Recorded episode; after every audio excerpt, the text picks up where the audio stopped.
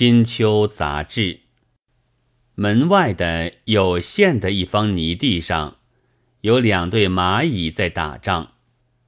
童话作家艾罗先科的名字，现在是已经从读者的记忆上渐渐淡下去了。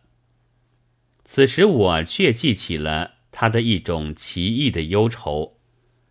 他在北京时，曾经认真的告诉我说：“我害怕，不知道将来会不会有人发明一种方法，只要怎么一来，就能使人们都成为打仗的机器的。其实是这方法早经发明了，不过较为繁难。”不能怎么一来就完事。我们只要看外国为儿童而做的书籍、玩具，常常以指教武器为大宗，就知道这正是制造打仗机器的设备。制造是必须从天真烂漫的孩子们入手的。不但人们，连昆虫也知道。蚂蚁中有一种武士蚁，自己不造巢，不求食，一生的事业是专在攻击别种蚂蚁，掠取幼虫，使成奴隶，给他服役的。但奇怪的是，他绝不掠取成虫，因为已经难施教化，他所掠取的一定只限于幼虫和蛹。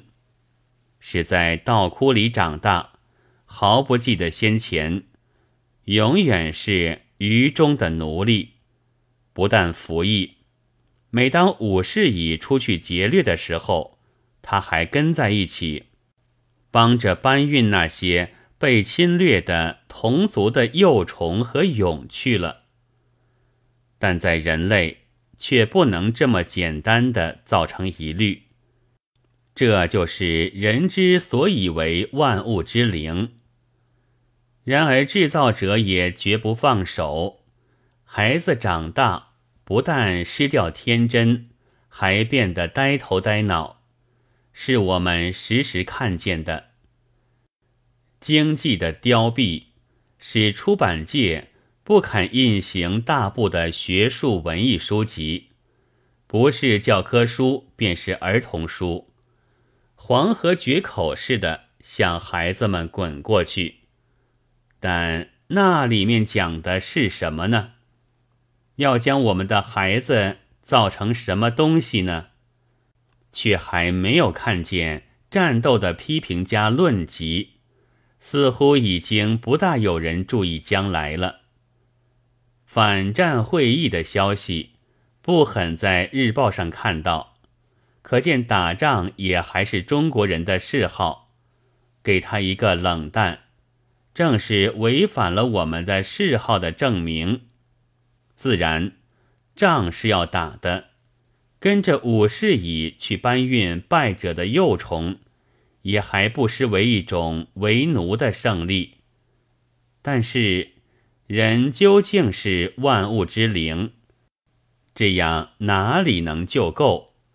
仗自然是要打的，要打掉制造打仗机器的蚁种，打掉毒害小儿的药饵，打掉设没将来的阴谋，这才是人的战士的任务。八月二十八日。